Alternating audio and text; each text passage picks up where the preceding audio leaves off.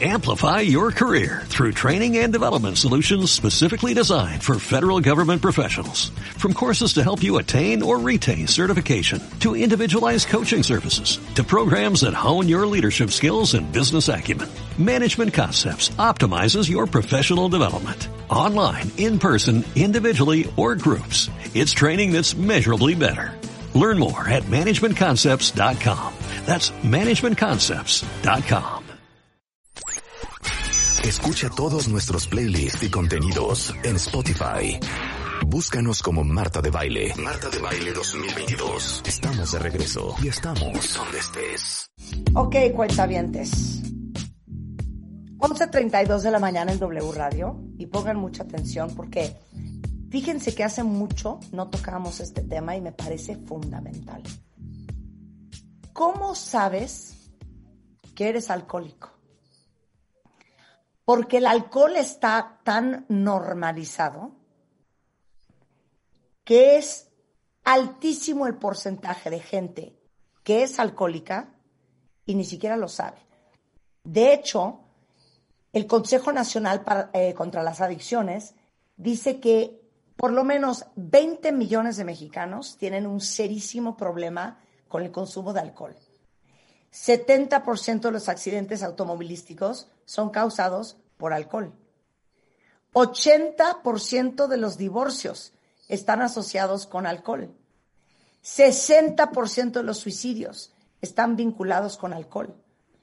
43% de los niños mexicanos empiezan a tomar alcohol antes de los 13 años.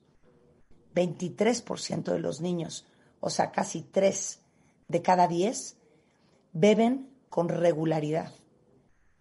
Y como ustedes saben, y lo hemos hablado muchísimo con diferentes neurofisiólogos, cuando uno empieza a beber antes de los 25 años, las probabilidades de que generes una adicción son mucho más altas.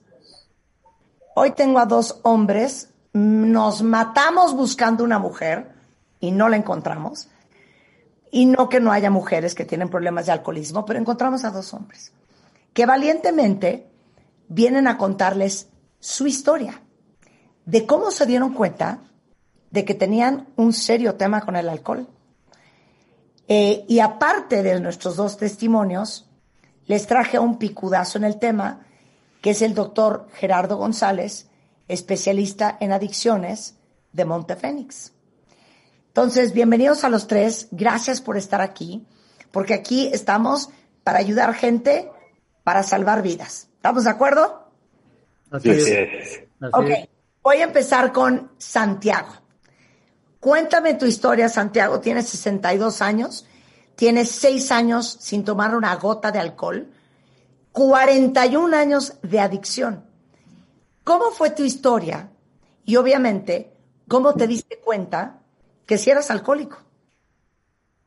Mira, Marta, el, para mí el, el alcoholismo fue tan sutil en mi vida, ¿no? O sea, entró, entró como, como esa humedad que entra y de a poquito a poquito va pudriendo todo, ¿no? Este, ¿A qué edad empezaste a tomar? A los 15 años empecé yo a tomar. Este, y, y lo que sí te puedo decir es que yo, yo nunca me consideré alcohólico hasta hace seis años. O sea, yo siempre pensé que era una persona funcional porque nunca dejé de trabajar, ¿no? porque nunca ingerí alcohol en la mañana, por ejemplo, que era así como mi, mi termómetro, ¿no? Yo, yo no soy de los que chupan a las 7 de la mañana para curársela, ¿no? Entonces, pues, como no soy de esos, entonces yo no soy alcohol. ¿no? Este, yo nunca me tomé una botella, ¿no? De tequila o de cualquier otra, este, otro, otra bebida, este, en un solo día, ¿no? Sin embargo, y es aquí donde es hay que, entrar. Es fuerte ¿no? lo que acabas de decir. Uh -huh. Porque como no te caías en la calle, Exactamente. no acababas vomitando, Así como es. no te metías un pomo de una sentada en una tarde, como Así no es. te las echabas de buró, Uh -huh. pues, entonces, como no dejaste de trabajar, pues teóricamente pues no eres alcohólico, ¿no? Que ese es la Así es. gran mito, ¿no?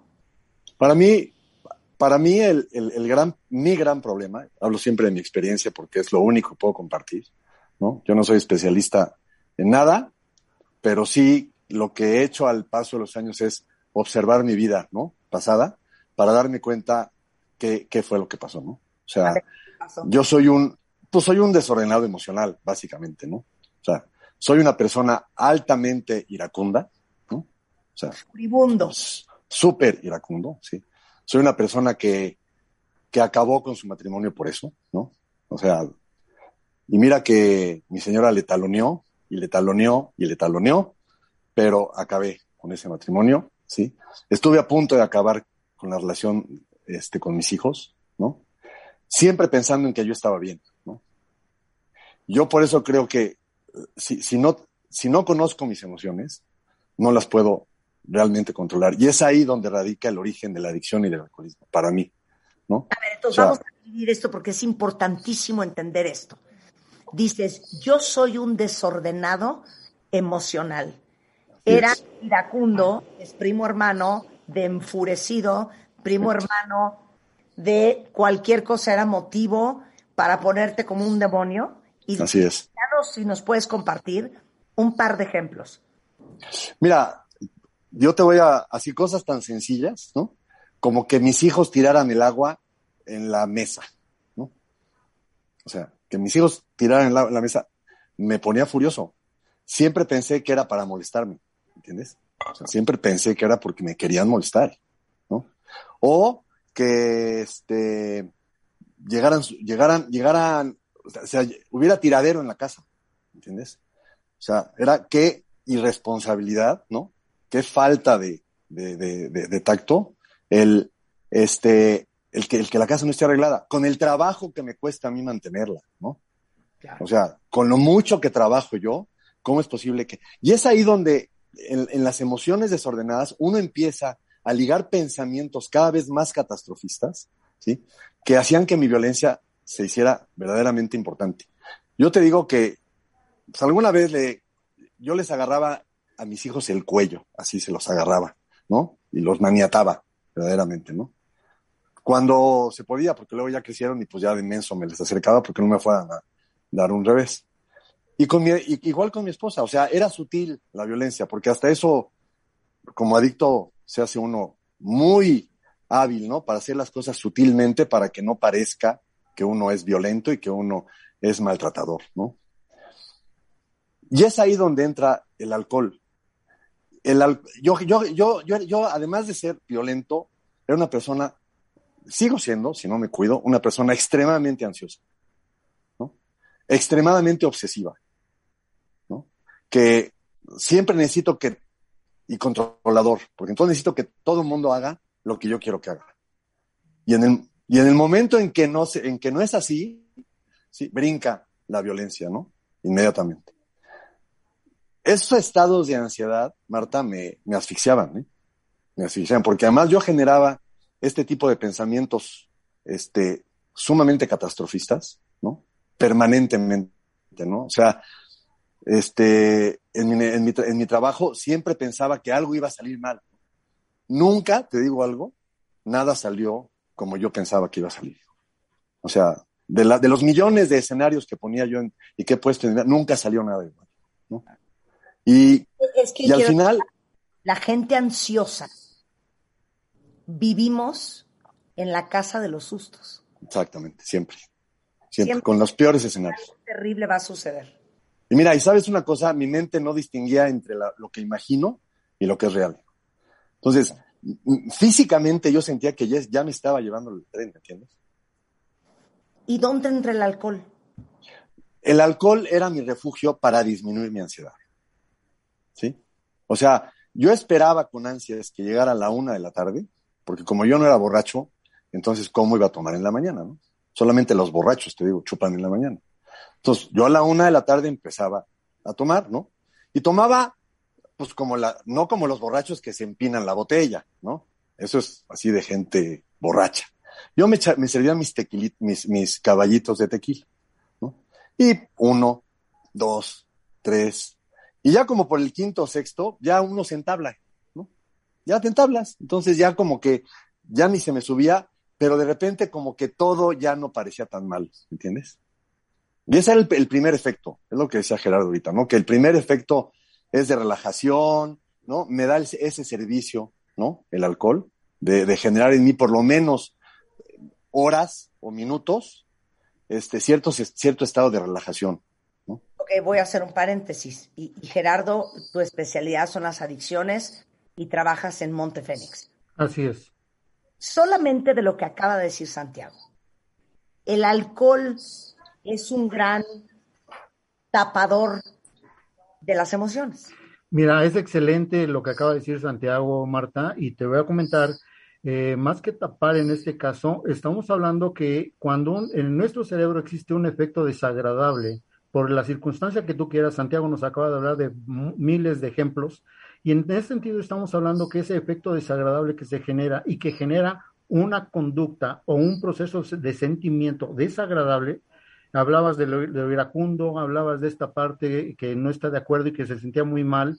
Al sentirse muy mal, el cerebro va a buscar un efecto agradable que ya conoce que se generó con la sustancia, en este caso el alcohol, y es mucho más grande puesto que el cerebro va a generar el estímulo para que tú vuelvas a consumir. Por eso la Organización Mundial de la Salud habla de una enfermedad que no vas a controlar nunca. No la vas a poder controlar nunca porque es un efecto que se genera a nivel cerebral en el cual te va a permitir o te va a pedir que metas algo que te haga sentir bien. Y entonces ese efecto agradable, como bien lo dijo Santiago, cuando él empezaba a consumir, se relajaba, se ponía bien y entonces todo lo anterior, pues como que se minimiza y entonces recibe conductas diferentes. Y entonces es cuando el paciente, como Santiago que nos dice, aprende a manipular, aprende a conmiserarse, aprende a mentir, aprende a hacer un sinfín de cosas con la finalidad de seguir consumiendo y sentir ese efecto agradable y evitar los desagradables. Entonces, para fines prácticos educativos, en realidad el alcohol es una anestesia emocional. Hablemos lo que antes de generar este proceso anestésico te va a generar un proceso placentero, Marta cuando tú lo consumes o cuando cualquier persona esté en contacto con una sustancia, acuérdate que entras en contacto con el alcohol y genera un proceso de relajación de inicio. De inicio un efecto relajante donde el paciente dice, qué bien me siento, por lo menos ya me siento más tranquilo. Es un proceso placentero. Al sentir esto, a nivel cerebral llega un estímulo que te va a decir, bueno, si te sientes bien, ¿por qué no metemos otro, otra dosis más? Y entras con otra dosis y tu cuerpo se empieza a acostumbrar y genera una tolerancia. Quiere decir que cada vez vas a tomar más para lograr el efecto inicial. Más sin embargo, este ya no lo, ya no lo alcanzas nunca, pero el cerebro te engaña diciéndote que sí lo puedes alcanzar el proceso agradable. Y entonces llegas a esos tres efectos que yo mencionaba, que es uno en etapa inicial, un efecto placentero, posteriormente te, te genera un efecto inhibitorio donde te va a permitir desinhibirte de todo donde todo se te olvida, donde eres el mejor cuentachistes, puedes hablarle a las chicas, todo ese tipo de cosas. Y en el tercero te vas a deprimir, te duermes, te quedas totalmente desconectado en este caso. Entonces son los efectos que va a tender a generar el alcohol y entonces el paciente se olvida de todas las situaciones desagradables momentáneamente, porque no se soluciona nada. Te sales momentáneamente de tu casa de los sustos. Exactamente, y entonces el problema no se resolvió, al contrario, se acrecentó, como bien lo decía Santiago, va acrecentándose todos los problemas, pero es tan placentero el efecto del alcohol que no te vas dando cuenta de cómo te va arrastrando esta enfermedad. Ok, ahora continúo con Santiago y luego voy con Francisco y luego voy con ustedes, cuentavientes. Santiago, ¿cuándo te diste cuenta que sí tenías un problema de alcohol? Fíjate que, pues primero se dieron cuenta mis hijos. O sea, antes de que yo siquiera pasara por mi mente que tenía un problema de alcoholismo, este, mis hijos tuvieron el gran valor, creo yo, ¿no? Y el gran amor que me tienen de, de decirme, jefe, pues no te das cuenta, o no sé si te das cuenta y no quieres aceptarlo, pero pues sí, no te vemos feliz, ¿no? O sea, no eres una persona feliz. O sea, te vemos, se ve. Y para, para, para mí como, como adicto, para, y hablo en general para los adictos, el último que se da cuenta que tiene la enfermedad es uno mismo. O sea, se puede estar desmoronando el mundo a mi alrededor, ya no me, no me sale nada. laboralmente no estoy bien, no estoy bien en la relación con mis hijos, ya perdí una relación de matrimonio, no puedo tener relaciones estables de pareja. Y al final, Marta, es una falta de paz interior la que se siente espantosa. O sea, es un es una permanente estado de inquietud. Pero dime una cosa, cuando te dicen tus hijos, pa, ya no está padre, ¿no fue tu primera reacción? ¿De qué hablan? Claro. Sí, yo me tardé, me tardé, yo te diría que algunos dos, tres años, ¿no? En realmente darme cuenta del tamaño de, vamos, de, cómo estaba descomponiéndose mi vida, ¿no? Paso a paso, o sea, de cómo se iba descomponiendo por, por minutos. Tuvieron que haber eventos muy desagradables, ¿no? Para que yo entendiera, ¿no? O sea, yo creo que la, la, vida te va poniendo las cosas que necesitas en el momento en que lo necesitas. Para mí fue un fondo de, de, de dolor, un fondo que toqué, ¿no? O sea, eventos muy, muy desagradables, en donde casi te diría que por pena hacia mis hijos, ¿sí? Ellos cuando me dijeron, papá, intérnate, ¿sí? O sea, haz algo, haz algo diferente, porque queriendo cambiar las cosas, si sigues haciéndolo igual, vas a acabar un día matándote. Y lo que más me, lo que más me caló fue cuando me dijo, o vas a acabar matando a alguien. Entonces, ese fue el momento en que, en que, en que yo dije, mira, por pura pena, voy, voy a internarme. Yo nunca creí, de veras, Marta, en los procesos terapéuticos, ¿eh? Siempre fui un renegado, siempre fui, cuando yo iba a, sesiones de terapia de pareja, pues era súper manipulador, ¿no? Entonces acababa siendo el bueno, ¿no? Mi esposa acaba siendo la mala, ¿no? Acaba siendo la... Y todo eso, obviamente, pues me funcionaba. Como dice Gerardo, nos convertimos en manipuladores y controladores. Claro. ¿eh? Perdón, Santiago, perdón, Marta, si me permites, esto que acaba de comentar Santiago es interesantísimo, ya que el paciente realmente es el último en darse cuenta y cuando se da cuenta genera tal molestia o tal dolor todo esto que la única salida en ocasiones es consumir nuevamente por ese proceso placentero y no me va a dejar mentir ni Francisco ni Santiago. Y entonces esta es una de las cosas que se generan y entonces es esa, esa, ese carrusel en el que te trepas y nunca bajas o es muy difícil bajarse y aún así cuando entran, como bien lo dijo Santiago, entras a un proceso terapéutico, eh, al entrar al proceso terapéutico, aún así cuando ya te sientes bien, el paciente cae en un proceso de negación donde dice, bueno, creo que no estoy tan mal, yo creo que mejor me voy porque creo que no estoy tan mal y es como también lo acaba de decir, culpo a otros donde los otros son culpables y los otros son los que realmente hacen todo esto. Yo no estoy tan mal. Y entonces es ese punto que es interesantísimo lo que acaba de decir Santiago. Perdón por haber interrumpido, Santiago, pero ese, es el punto. Adelante, adelante. adelante. Montessori. Pero a ver, eh, tengo que ir a un corte ya casi. Santiago, eh, para efectos educativos de todos los que estamos escuchando y aprendiendo. Si yo te preguntara, ¿cómo te diste cuenta que tenías un problema de alcohol? ¿Cuál sería tu respuesta? Cuando el, cuando hubo un evento en mi vida en que no me toqué el corazón para decirle, pues igual sí lo mato. O sea, que esto, y como te digo, me di cuenta después, ya en un trabajo ya en un trabajo terapéutico, ¿eh, Marta? O sea, esto vino, vino cayéndome a mí, o sea, este 20 me vino cayendo después de un rato de terapia, ¿no? O sea, de terapia de, de, de, clínica, ¿no? O sea, ya internado inclusive, yo seguía, como decía Gerardo, en una negación. Te empiezas a sentir bien físicamente, ¿no? y dices, yo estoy bien, yo no tengo problemas, y este, y salgo otra vez y seguramente a darme en la torre, ¿no? ese evento fue el que, por vergüenza hacia mis hijos, hizo que me internara. Pero yo no me di cuenta hasta como mes y medio después, ya en proceso, de, de, de, de, lo que había yo hecho en mi vida, o sea, de cómo el alcoholismo había, había sido un factor en mi vida. O sea, tu compromiso fue tal, después de haber estado tres meses en la clínica, que decidiste quedarte a vivir ahí.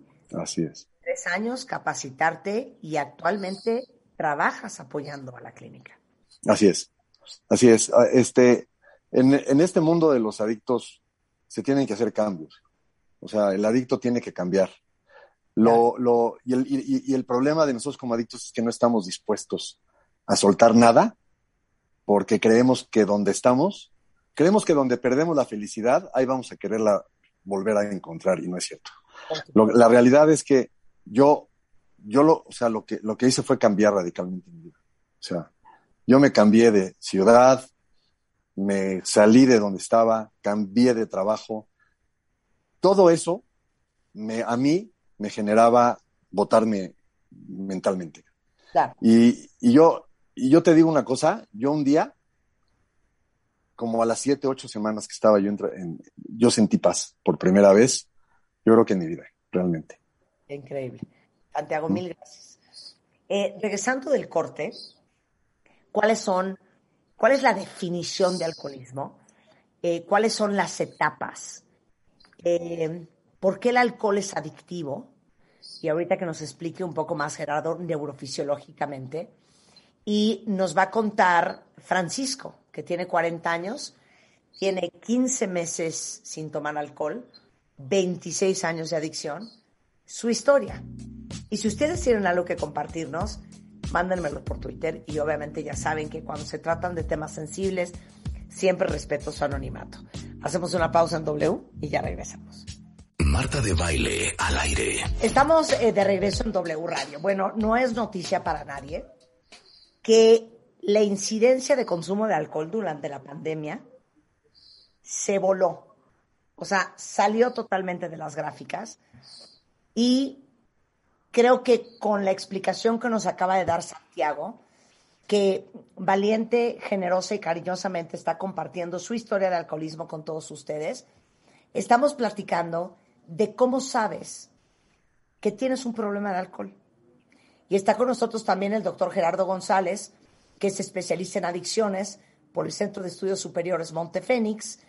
Eh, ha tomado todo tipo de estudios sobre eh, adicciones y eh, el día de hoy está con nosotros para compartirnos, por, eh, compartirnos cómo saber que es el alcohólico. Él es coordinador médico de Montefénix. Y tengo a, a Francisco. Y Francisco también, valiente hombre, viene a contarles su historia con el alcohol y cómo se dio cuenta que tenía un problema de alcohol. Llevas 15 meses sin tomar alcohol, entre otras cosas que ahorita me cuentas, y 25 años de adicto. Cuenta, Fran. Sí, muchas gracias, Marta. Gracias por la invitación. Pues fíjate que mi historia con las, con el consumo de, de drogas, porque el alcohol es una droga, comienza a temprana edad, a los 14 años. Fíjate que yo tuve el acercamiento por primera vez con la cocaína, con la cocaína en una fiesta de 15 años de una compañera. Se presentó la oportunidad y me y, tuve mi primer consumo de, cocaína, ¿no? Previo a esto, en mis primeros 14 años de vida, yo me sentía incapaz de vivir mi vida, yo me sentía especial, me sentía diferente a mis compañeros, no encajaba, no era de los populares, no era de los deportistas, no era de los inteligentes, entonces yo me sentía diferente, me sentía que no pertenecía. Cuando consumo por primera vez en esta fiesta de... Pero espérame un segundo, ahorita que lo ves en retrospectiva, estabas deprimido. Sí, probablemente, o seguramente sí, sí, seguro sí. Estaba deprimido, tenía ansiedad, entonces se presenta el primer consumo y de alguna forma se apaga esto. Puedo relacionarme, puedo estar con mis compañeros, puedo bailar, puedo hacer cosas que no podía antes, podía enfrentar mi vida. Entonces yo de inmediato, desde mi primer consumo, lo tengo perfectamente claro, el cómo pasó y todo. Yo no me metí una dosis, yo me metí todo el papel y varios papeles desde la primera vez, ¿no? De cocaína. De cocaína, así es. Ya con los meses tuve el acceso también al alcohol, pues el alcohol es una droga legal, una droga de muy fácil adquisición y, y comienzo a combinar ambos, cocaína y alcohol y benzodiazepinas. Ya como yo ya presentaba, como bien dices, depresión y ansiedad, eh, pues en mi casa me, eh, me dijeron, ¿sabes qué? Pues no puedes dormir, tienes insomnio, duras días sin dormir y me comienzan a medicar con benzodiazepinas a los 14, 15 años. Entonces traigo la, la adicción de estas tres sustancias durante un buen rato. Yo mi, mi carrera de adicción se, se fue rápidamente a los, por los cielos. Eh, ya para los 16, 17 años yo comencé a tener problemas en la escuela, reprobé un semestre, eh, me detuvieron en la, la, policía por, por, conducir ebrio, por accidentes automovilísticos, en dos años, rápidamente, ¿no? Rápidamente. Eh, yo ya veía que yo era diferente a mis compañeros con los, con los que consumía. Ellos consumíamos en la tarde y ellos iban a dormir tranquilamente. Y yo no, yo tenía que seguir consumiendo durante toda la noche. Yo me la pasaba toda la noche consumiendo. Yo tengo auto desde los 15 años y, agarraba mi auto y me iba a conducir toda la noche escuchando música y consumiendo. Entonces yo desde ahí comenzaba a ver que yo era diferente, ¿no? Al principio pues me sentía bien, digo, bueno, pues tú consumes más que ellos, eres más fregón, andas toda la noche, simplemente tú lo controlas más que ellos, ellos les pegan, ellos no, ellos tienen que llegar a su casa, ¿no? Y desde ahí comienza mi, mi, mi uso desmedido de, de, sustancias. Ok, quiero, quiero hacer un paréntesis porque quiero que Gerardo nos explique una cosa. Yo de lo que he aprendido en la viña del señor Gerardo es que la cocaína y el alcohol muchas veces van de la mano. Entonces quiero que eh, fisiológicamente nos expliques qué pasa con esta, este, esta dupla, este combo en el cuerpo y en el cerebro, y después qué papel juegan en esta mezcla las benzodiazepinas. Claro que sí, Marta. Y déjame aclararles una cosa a los cuentavientes. A lo mejor el nombre les suena raro, pero las benzodiazepinas son medicamentos que se prescriben para la ansiedad eh, y que mucha gente incorrectamente, como nos lo ha explicado el doctor Reyesaro, la usan, por ejemplo, para dormir, que no son para dormir. Y las benzodiazepinas eh, mal manejadas tienden a causar una gran adicción, pero digamos que son eh, tranquilizantes, ¿no? Así es. Sí, redondeando esta parte, ah, perdón. Cuéntanos el cómo. Sí, perdón, perdón, Marta. Eh, en este caso, Marta, eh, ahorita que dices de las benzodiazepinas, nada más quiero comentarte que también se clasifican como hipnóticas, que te ayudan a dormir, como tranquilizantes, que van a bajar ese proceso de ansiedad y, y básicamente, otra vez, ansiolíticos, ¿no? Así se les dice. Y entonces son medicamentos sumamente adictivos. No quiero con esto satanizarlos, que quede muy claro porque tienen una, una utilización muy clara y muy específica. Bueno, ¿qué es lo que sucede con esta combinación o este combo del que tú hablas de alcohol y cocaína? Es, es, una situación muy interesante. Los jóvenes hoy por hoy están utilizando mucho este tipo de combinación alcohol y cocaína. Cuando regularmente los jóvenes están consumiendo alcohol grandes cantidades y el, el, que esté consumiendo presenta un proceso ya de intoxicación un tanto entre lo que es este moderado a severo, regularmente tienden a generar el consumo de coca con la finalidad supuestamente de disminuir el efecto del alcohol, que no te mantenga como sedado. Que no Exactamente, que te disminuye o que supuestamente te baje, por decirlo, esa intoxicación. ¿Qué es lo que sucede con todo esto? El alcohol, al estar generando un efecto directamente a nivel del cerebro que te va a desinhibir o te va básicamente a sedar prácticamente, al meter cocaína, que es un estimulante, van a competir a nivel cerebral por un espacio.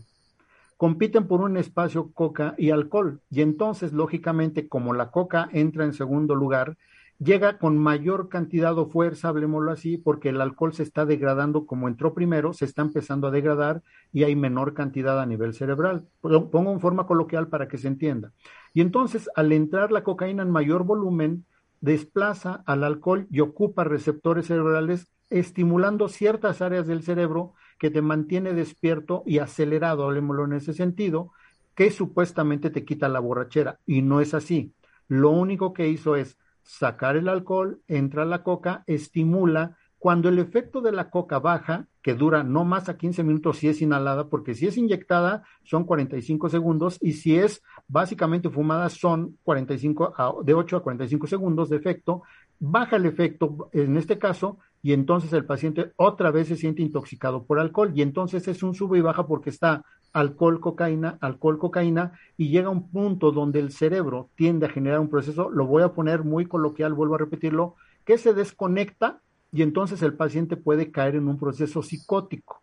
y son aquellos pacientes, como bien lo decía este Francisco, que se puede bajar del carro corriendo, aún estando en marcha, puede eh, hacer una tontería y media, que, que, como bien también lo comentó Francisco, de chocar, de hacer cosas que no, y entonces esto genera psicosis tóxica que los pacientes regularmente tienen que o deben determinar muchas de las veces en hospitales. Y entonces este es uno de los verdaderos problemas. Pero ¿cuál es el verdadero lío, Marta? Y que no me gustaría que lo dejemos pasar, donde al suceder todas estas cosas, desafortunadamente, lo pongo así, el adicto encuentra quien le resuelva los problemas. Y estamos hablando que es una familia. Y entonces, al resolverle los problemas que este adicto tuvo, entonces el adicto aprende que va a tener quien le siga resolviendo estas cosas. Es un proceso placentero, hablemoslo también. Entonces se convierte en un verdadero, una bomba de tiempo todo esto.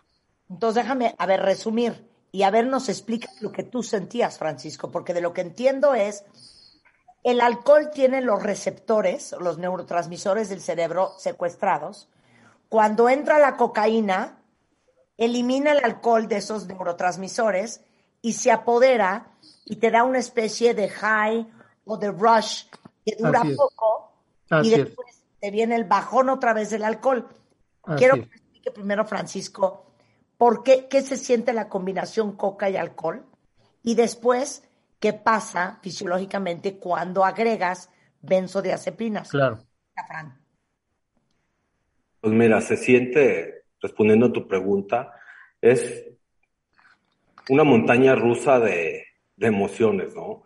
El, alcohol te comienza a dar para abajo, te comienza a deprimir, entonces te tienes que meter una dosis para aumentar el nivel de, de actividad, entonces es una euforia que se siente instantánea.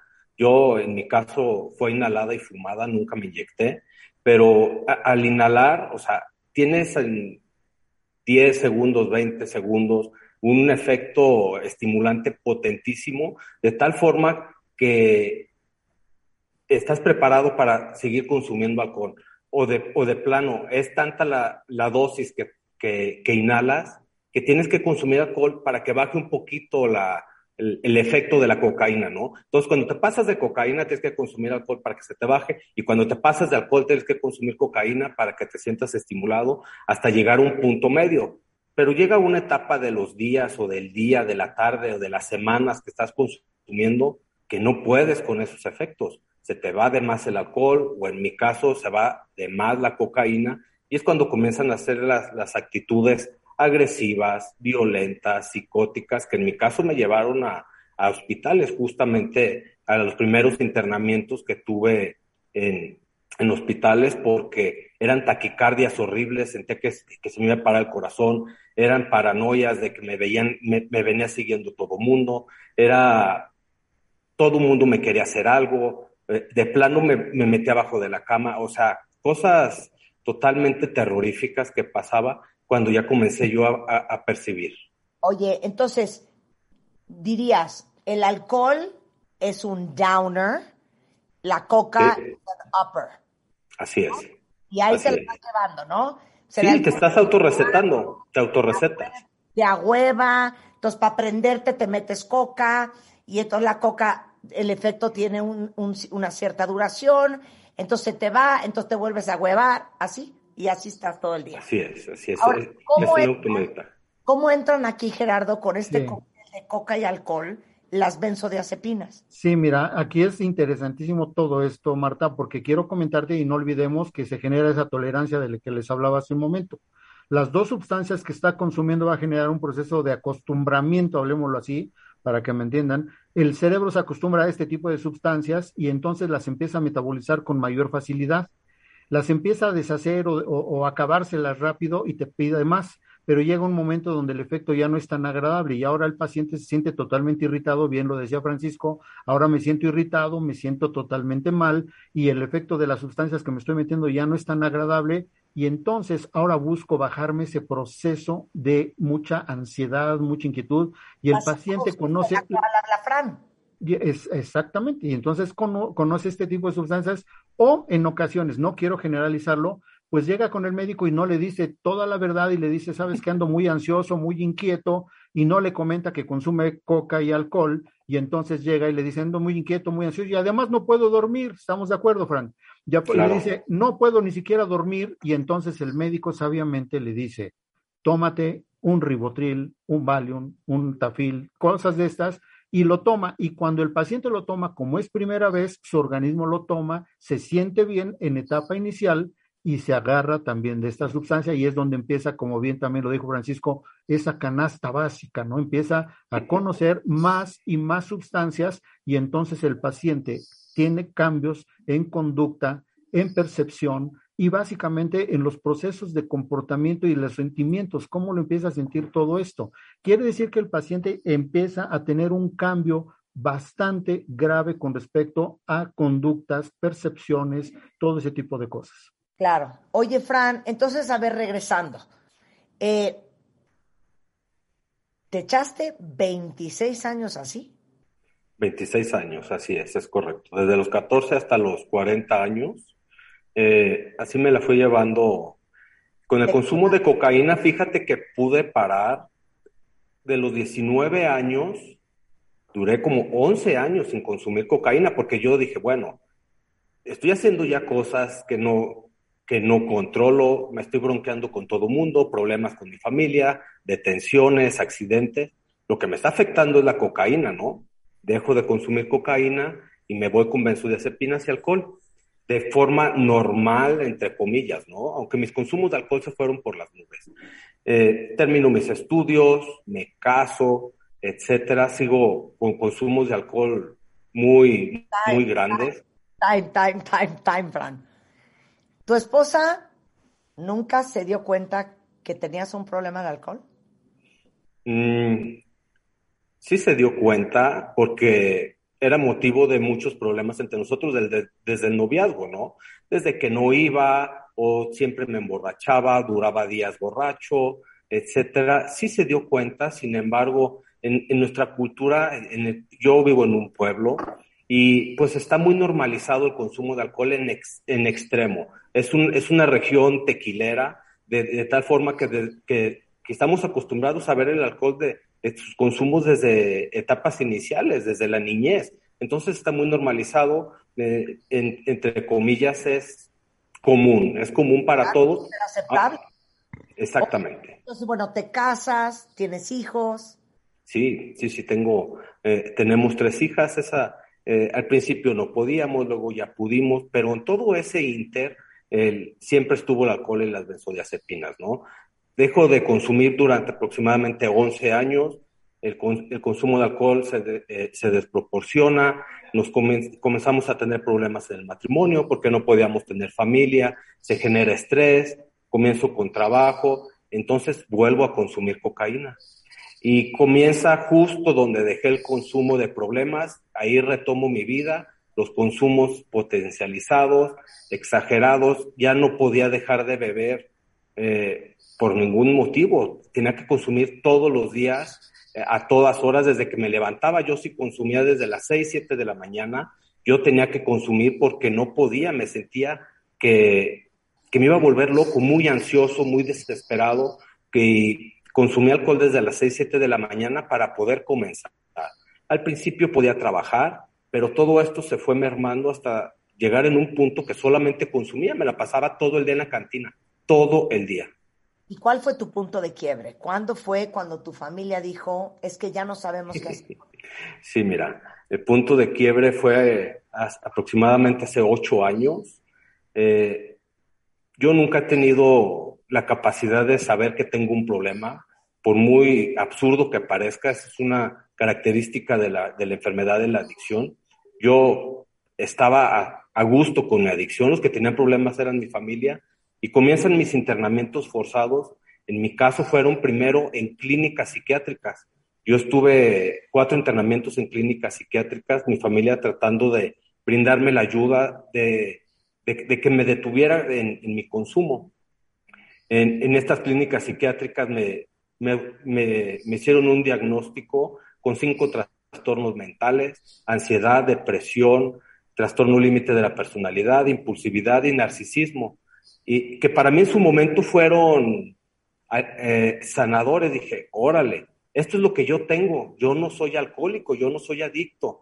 Para mí me dio un alivio enorme.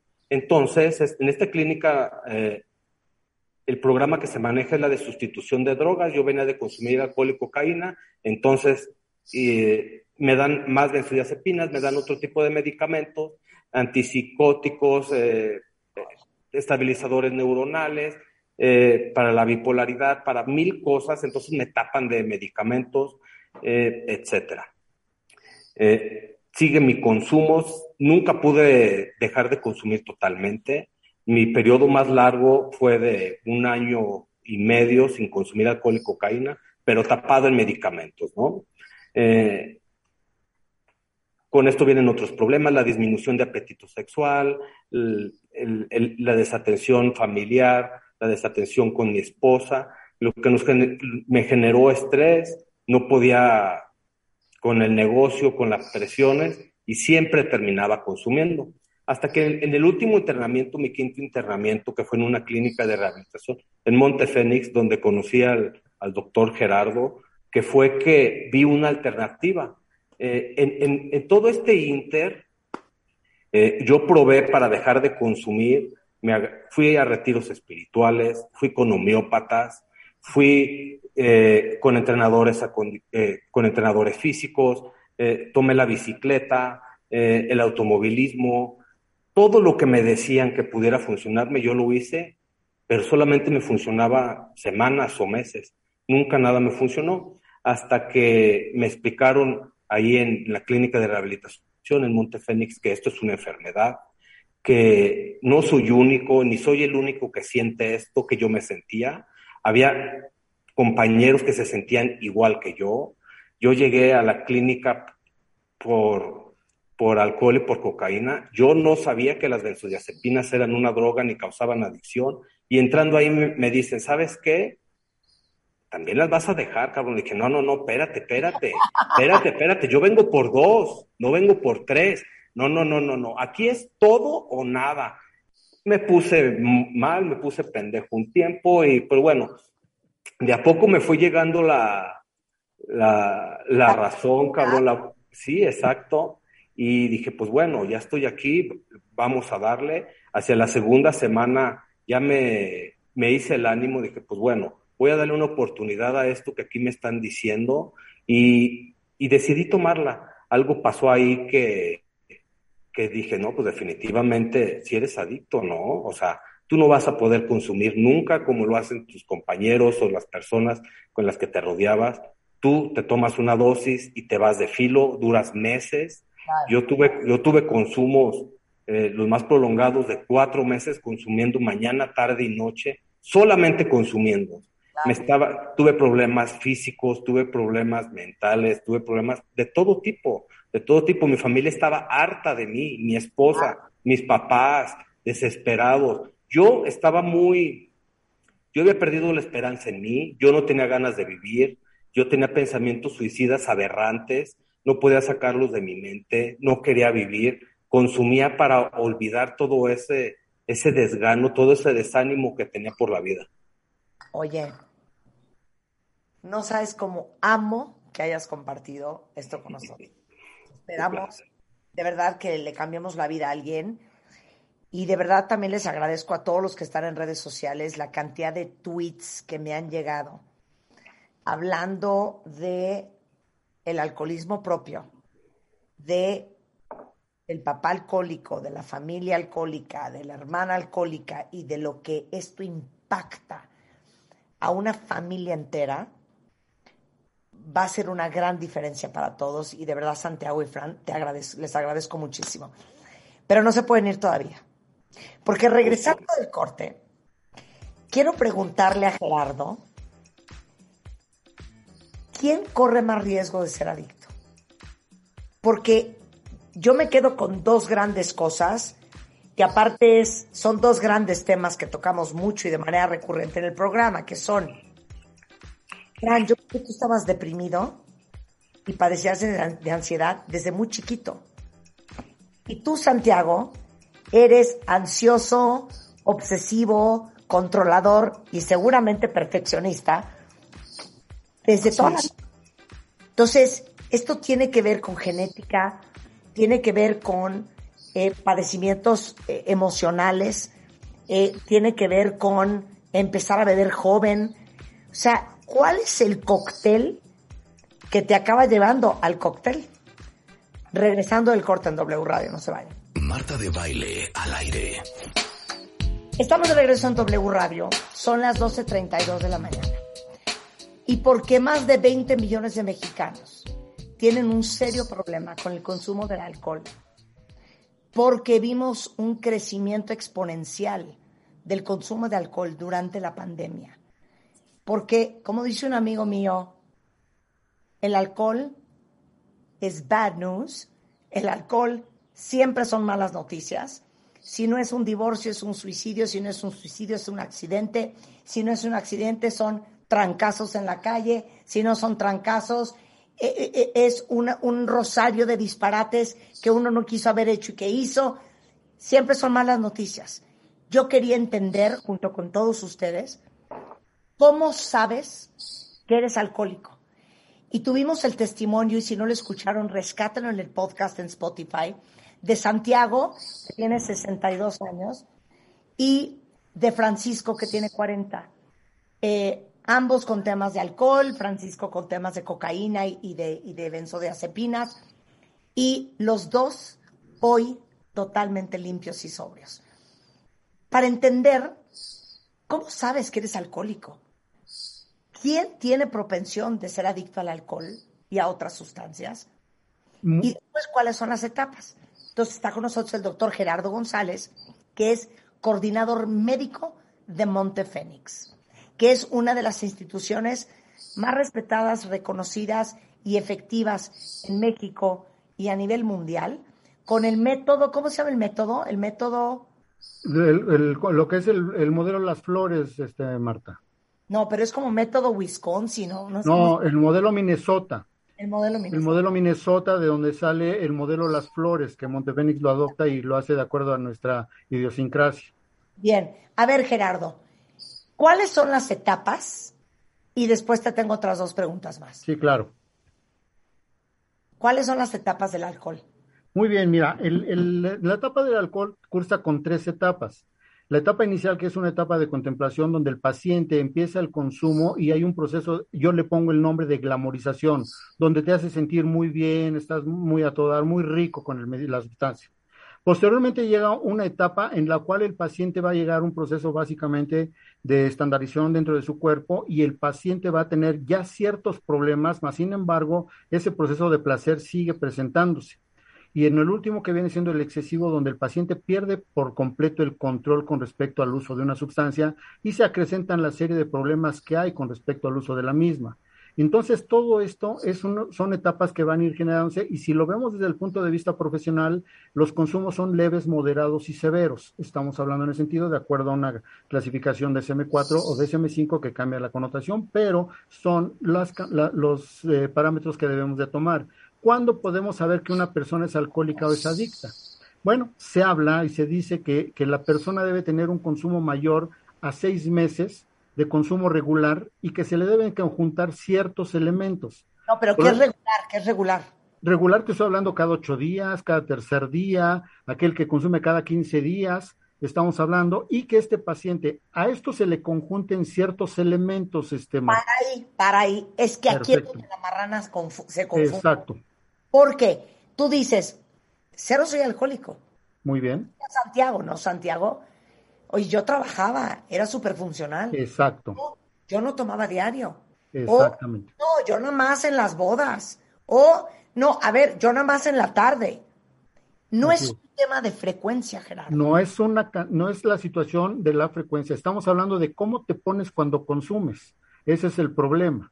Aquí la situación es esa, Marta. Aquí la situación estamos hablando, haz de cuenta que el paciente puede estar trabajando, puede estar estudiando, mas sin embargo, cuando consume, pierde el control con respecto a la sustancia.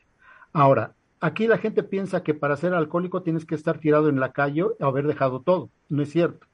El alcohólico o el adicto pueden estar yendo a dar clase, pueden estar trabajando, mas sin embargo, cuando consume pierden el control, estamos hablando de eso. El que está tirado en la calle, eso es lo que queda de un alcohólico y que aún así se puede hacer algo por ese paciente. Entonces estamos hablando, cuando escuchemos nosotros o cuando veamos a alguna persona que nos diga, oye, nada más una, bueno, la que sigue, la última, la del estribo, la última y nos vamos, el último charquito, el huerfanito, la caminera, la de la casa, todo esto, esa persona está perdiendo el control con respecto al uso de la sustancia, pero puede ir a trabajar mañana. Esto nos está hablando de una persona que está consumiendo porque se le está generando cierto proceso de placer por el uso de esta sustancia. Ahora, hablaba hace rato Frank de una cosa muy importante cada vez los vemos más jóvenes. ¿Qué es lo que sucede? Mientras más joven consumas, el riesgo de que seas o te conviertas en adicto es muy alto, porque estamos hablando que a nivel cerebral hay un proceso de sensibilización con respecto al uso de la sustancia. Y entonces esto te va a llevar tarde que temprano a un consumo frecuente de la misma. Y entonces aquí es donde vamos a empezar a tener un problema. Y tú mencionabas algo de que quién se puede convertir muchos o todos podemos ser y estamos en alto riesgo porque se ha dicho por Nora Volkov, Mark Shukit, la Organización Mundial de la Salud hablan de aspectos meramente genéticos. No estoy hablando que se ha heredado, estoy hablando de situaciones que traen ciertos marcadores biológicos que corres ese riesgo. El problema es que los estimules con receptores de una sustancia cerebral que se llama dopamina, que es la sustancia del placer, que llega a áreas cromosómicas que van a estimular, que se llaman receptores de dos, y estos van a llegar al cerebro, estimulan a nivel cerebral y generan ese proceso placentero. Y entonces en determinado momento se despierta la adicción. ¿Qué quiero decir con esto? Hemos visto a muchos pacientes que consumen pocas cantidades donde lo normalizamos y decimos, es que es buen estudiante, buen trabajador, es un buen deportista, tiene buenos principios y puede estar consumiendo y no lo va a llevar al alcohol. Cuidado, si se echa a andar su proceso cromosómico, todo esto que le interesaba lo va a dejar de hacer mañana. Oye, justamente fíjate que eh, uno de los especialistas de este programa es eh, Silvia Cruz Martín del Campo del Sinvestav. Y Silvia se dedica a estudiar los mecanismos eh, de, los mecanismos de acción de las sustancias que causan adicción. Así es. Y algo que decía es, y escuchen esto muy bien todos los cuentavientes que son papás de, de menores de 18 años años, ¿no? ¿De qué? De 13 años. Bueno, yo diría, yo, yo estiraría la liga hasta los 21. Cuando un niño consume alcohol o un adolescente antes de los 21 años, y ahorita les explico por qué es esa edad, tiene, creo que 50, 60% más probabilidades de volverse adicto. Y les voy a explicar algo. La razón por la cual, por ejemplo, en países como Estados Unidos, el límite de edad para empezar a tomar es 21 años, es porque físicamente el, cerebro no termina de desarrollarse y de madurar hasta los 21, 25 años en hombres. Eso significa que el córtex prefrontal, que es la parte que, frontal de la cabeza que tenemos atrás del, de la frente, ¿Qué es lo que nos permite tomar decisiones racionales, pensadas, correctas y con criterio, es inmaduro. Y cuando uno toma, le pega directamente al córtex prefrontal. Por eso, entre la inmadurez del córtex prefrontal y la anestesia del alcohol, es el cóctel perfecto para que un adolescente cometa errores y tome pésimas decisiones. Entonces, por eso es tan importante proteger a los niños de que no consuman ningún tipo de, de alcohol o droga o cualquier otra sustancia adictiva. Nunca pero especialmente en esta etapa, Gerardo. Así es, Nora Volkov nos habla de que no consumir drogas antes de los 23 por el proceso precisamente, como decías, de la madurez. Y esta parte de anestesia que hablas, aquí la traduciría yo en el proceso a nivel del cerebro, este cerebro que tenemos nosotros medio, que es un cerebro que nosotros trabajamos básicamente por procesos, lo que nosotros hablamos de instinto. Ese genera una sustancia que se llama dopamina placentera y cuando la droga la reconoce, entonces en ese momento desprende ese proceso placentero, lo marca en tu cerebro y el área frontal te lo hace consciente para que lo estés consumiendo constantemente con otra sustancia que se llama glutamato. y entonces difícilmente olvidas el placer. Por eso, si tú se lo das a un niño, ese proceso placentero va a quedar marcado y cuando tenga cierta edad y esté en consumo con sustancias, ese recuerdo lo va a tener nuevamente y el riesgo de convertir uh, su problema en una adicción es muy alto. Ok, ahora, ahí te va otra cosa. Yo escucho de Santiago y de Francisco que ambos padecían o de depresión, o de ansiedad, o de obsesión, o de control. Las personas que tienen estas características son más vulnerables a encontrar en las sustancias adictivas mejorarse emocionalmente? Son, son elementos que de alguna manera van a estar involucrados y que van a favorecer el proceso de la adicción. Y si vienen cargando ese elemento de tipo genético, se encuentran dentro de un proceso de tipo social específico, como lo decía Felipe, de todo mundo consume, en este caso, una situación de cultura que está normalizado y una familia que de alguna manera te ayuda y te empieza a, a resolver problemas, todos estos elementos en conjunto van a hacer que este paciente tenga una mayor vulnerabilidad y poder caer en el proceso de la adicción. Todos esos elementos conjuntos. ¿Qué tenemos que hacer como centro, como especialista? Tratar de ayudar al paciente, primero que nada, en habilitarlo emocionalmente para poder rehabilitarlo. Y entonces tenemos que trabajar todo esto que bien decía Francisco, lo emocional, lo conductual, todo su entorno que lo aprenda a manejar y la familia que aprenda también a vivir con todo esto para un manejo y evitar el paciente esté consumiendo constantemente. Claro. Ahora, la pregunta de los 64 millones de euros, empiezo con Gerardo, luego voy con Santiago y luego quiero la opinión de Francisco. Me han llegado muchísimos mensajes en Twitter y como este programa se va a seguir escuchando a través del podcast, de gente que tiene a alguien en su vida que tiene alcoholismo y que evidentemente, como en la mayoría de los casos, no lo quiere aceptar. Doctor, ¿cómo le haces para ser consciente a alguien de que es alcohólico y necesita tratarse? Muy bien. Cuando no lo quiere ver. Y le claro. Primero que nada, eh, algo comentó Santiago al respecto de esto de que, primero que nada, hacerle ver las consecuencias a las que ha llegado con el consumo de la sustancia con respecto al paciente. Otra, hablar con la familia y hacer consciente hasta dónde la familia quiere continuar con toda esta situación, que en ocasiones la tiene tan normalizada que muchas de las veces piensa que llevando al paciente a una clínica, con esto se resuelve todo. No, la familia a su vez también tendrá que darse cuenta de cómo se siente de mal por el hecho de tener un familiar con estas características. Y entonces tener que hacer un trabajo con ambos. Y entonces esta parte estamos hablando que es cuando ellos empiezan a dar cuenta y de empiecen a generar cambios, entonces nosotros podemos empezar a trabajar directamente paciente y familia. Esta es la parte más difícil que hay dentro del proceso del tratamiento. Ok. Yo soy adicta, literal, al programa Intervention. Y es un programa que pasa en televisión en Estados Unidos. Seguramente lo han visto muchos de ustedes. Sí enseñan cómo hacen clínicas como Monte Fénix una intervención. Pregunta es para Santiago y Francisco.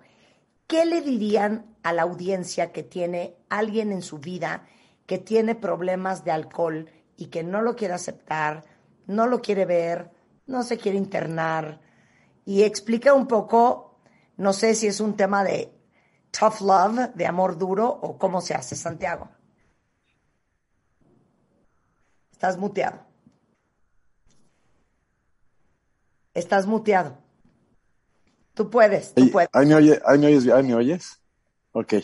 Este, para mí, Marta, lo primero es, se genera una perversa zona de confort entre la familia y el adicto.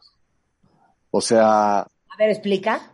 El adicto acaba siendo un miembro en la familia y, la, y, la, y la familia funciona alrededor de ese adicto. Este, da mucho miedo el cambio, da mucho miedo aceptar ¿sí? El que el, adicto está teniendo problemas, está generando problemas en el funcionamiento de la familia, y entonces no se da un paso, no se, no, no, se genera ese cambio del que, del que te hablaba, ¿no? O sea, hay que hacer las cosas diferentes para que salgan diferentes, hijo. Y no, y no, no, no hay que tenerle miedo, ¿sí? A procesos aparentemente radicales como es el de un, un proceso de clínica, ¿no? Un proceso de recuperación, un proceso de recuperación a base de que el adicto entienda de qué tamaño es su problema y de qué tamaño es la afectación que está generando, ¿no? Yo, yo siempre, ¿no? Pensé que esto de las clínicas era así como el tabú, era, era como tema tabú. Solamente los muy enfermos pueden estar en clínica. El día de hoy invito a las familias, invito a los adictos a que vivan un proceso de clínica. Es verdaderamente sanador. O sea, ese es un lugar en donde casi te diría que es el único lugar donde se genera ese ambiente en donde yo puedo voltearme a ver a mí mismo sin miedo, donde yo puedo realmente descubrirme como soy sin el riesgo de verme señalado, de verme criticado, de verme juzgado. Y es en donde, y, encontrando esos fondos, es como yo puedo empezar a, salir, a, salir a la superficie. Por eso, pero si yo ahorita te digo, sí, Santiago, pero te digo una cosa, mi papá dice que no tiene nada, no hace caso, no quiere ir, no se quiere tratar. ¿Qué hago? Este, ponerle un poquito de valor al asunto y decir, este, te voy a, vas a la clínica. Yo, lo que he visto aquí durante todo el tiempo que he trabajado, es el cambio que, el que llega, llega resistente, llega odiando a la familia, ¿cómo me hiciste esto? ¿Por qué me encerraste? ¿Por qué me fuiste a meter? Y al paso de los días, ¿sí? Cuando el paciente empieza a verse y empieza a ver el daño que se ha generado y ha generado, en ese momento hay un cambio radical en la, en la percepción y en la conducta del, del, del, adicto. Casi te diría que es la, pues para mí, en casos críticos es la única manera. Perdón, perdón, Marta, si me permites, una de las cosas que podríamos hacer, ¿qué es lo que tendremos que hacer?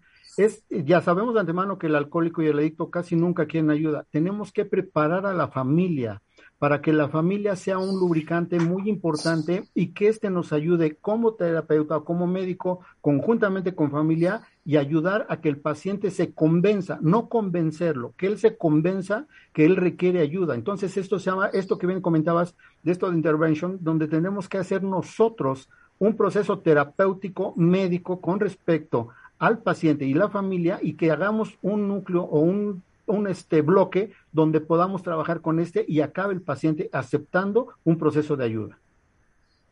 A ver, Fran, ¿tú qué dirías para toda la gente que está súper agobiada porque tienen a un hijo, a un esposo, a un papá, una mamá, una hermana, una hija con problemas de alcohol y que no quiere hacer caso? Sí, gracias, Marta. Eh, pues mira, yo coincido con lo que dice el doctor Gerardo Santiago. Definitivamente, a mí lo que me pasó fue que mi familia tuvo que buscar la ayuda, tuvo que buscar la información para de esa forma tratar de ponerme sobre la mesa lo que yo estaba haciendo, hacia dónde iba, que yo no iba a poder, que ya había probado durante mucho tiempo, que no me engañara, que no iba a poder. Y no por eso yo te digo que, que acepté de inmediato, o sea, inicialmente acepté para parar el problema, para, que ya no me estuvieran molestando. Y es justo en, el internamiento, cuando ya estoy ahí, que algo pasa hacia la segunda semana, que digo, no, pues sí tengo el problema, ¿no? Eh, yo lo que les diría a las personas que están desesperadas es que busquen información ellos, se tienen que tocar fondos de sufrimiento en el adicto, que en mi caso fueron muchos, pero que son necesarios, son necesarios para de alguna forma no querer regresar ahí, porque si el adicto, como yo, o yo en específico, hablando de mí, si no paso por cosas terribles, por cosas que no quiero volver a repetir y que, me, y que mi familia me las recuerde, no me hubiera recuperado. No me, no me estuviera un rescate y rescate inicialmente, me dejaron consumir durante mucho tiempo, que, que me diera de topes en la pared, que hiciera todas las pruebas que quisiera. Entonces, para mí lo que funcionó fue que mi familia tuviera el acercamiento, que me hicieran una intervención o varias intervenciones para que me hicieran una intervención y que me sensibilizara un poco para aceptar internarme por última vez. Claro. A ver, y Gerardo, quiero que lo digas con pelos y señales. Sí. Yo, a ti te conozco. Claro que sí. Yo sé que eres, ahora sí que, con la espada desenvainada. En inglés se llama tough love. En español es, pues, amor adulto. Y a veces uno tiene que ser muy duro por amor. Así es. Sí, mira, mira, Marta, esto se dice ser muy duro y yo le pongo que es amor firme. Realmente querer al paciente, ahora sí, como de él realmente lo, lo necesita y no como él lo quiere. No dar al paciente lo que él quiere, sino lo que el paciente necesita. Y entonces muchas de las veces a la familia le cuesta mucho trabajo darse cuenta de ello. Este fondo del que hablaba Francisco hace un momento, donde dice, tienen que hacernos ver ese, o dejarnos caer en ese fondo, no es así. Más bien, ese fondo, como yo adelantártelo un poco y darte y que te des cuenta de este dónde estás y a dónde puedes llegar. Pero darle el amor firme, al amor que necesita y no el amor que él quiere. Claro, porque lo dijiste, eh, creo que con Francisco. Dijiste, claro, pues es que se empiezan a acostumbrar a que todos los desmadres que hacen lo resuelven. Así es. Todo pasa, no pasa nada. Así es. Nada cambia, que no hay consecuencias. Totalmente. Viven en la misma casa, los cuidan igual. O sea, es como si nada pasara. El problema es que la familia se vuelve la gran solapadora. Exacto. En este caso, eh, te voy a poner el ejemplo muy clarito de lo que es esto, Marta, y muy, muy rápido. Al paciente alcohólico, al paciente adicto, la droga en determinado momento le genera un proceso de gran, gran placer. Pero en el momento que tiene un verdadero problema, el paciente se siente tan mal, tan ansioso, tan inquieto, pero como sabe que hay alguien que va a resolver el problema, le genera cierta satisfacción. Ahí está el problema. Y la familia, me siento tan a disgusto de lo que está haciendo mi paciente, pero qué bien me hace sentir el que te salve de las cosas que estás viviendo y esto se convierte en un proceso, en un círculo difícil de poderlo parar porque el paciente se convierte en la sustancia de la familia.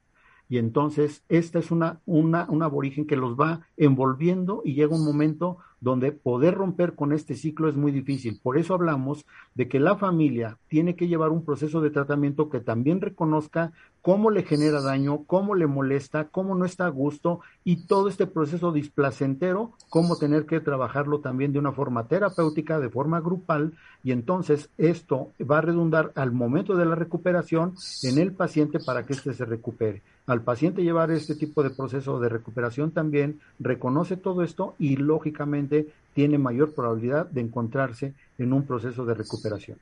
Yo les prometo que la próxima vez eh, voy a invitar al doctor Gerardo solamente que explique cómo eh, es un programa para rehabilitar, rehabilitar a un adicto. Medio les contaron Francisco y Santiago, pero solo vamos a hablar de eso para que entiendan eh, cómo funciona. Eh, Francisco, te mando un gran beso hasta donde estés. De verdad, muchísimas, muchísimas gracias por compartirte. Estás muy guapo y muy sensacional. Ya no Muchas gracias, Marta. Ya no vuelvas a beber. Solo por hoy, claro. Solo por hoy. Eh, Santiago, un placer conocerte también. Eh, de verdad, tienes una sonrisa espectacular.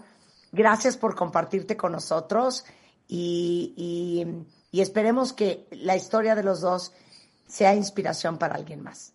Gracias, Marta. Gracias por invitarnos a tu programa. Gracias. Gerardo, querido, muchísimas gracias. Quedas contratado para que hagamos parte 2, ¿va?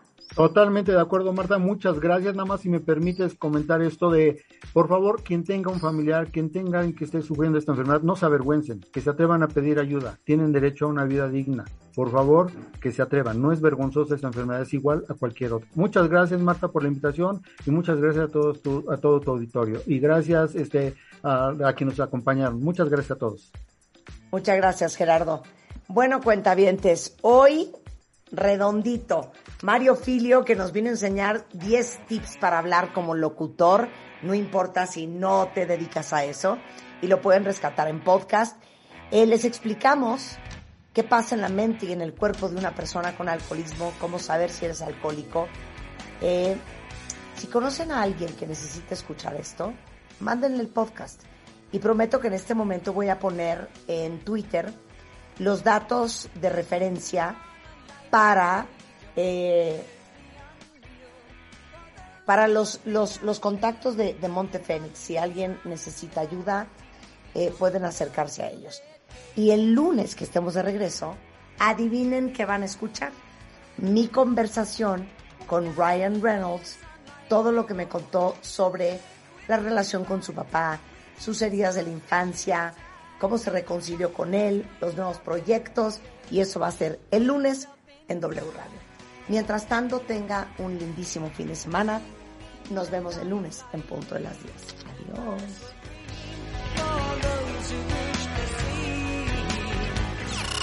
Este mes, en exclusiva en Revista MOA, Ryan Reynolds se confiesa sobre su relación con su papá, su paternidad, la nueva película y cómo el humor lo ha salvado. Además, todo lo que hay que saber sobre nuestras heridas de la infancia, cómo trabajarlas para ahora sí dejarlas en el pasado.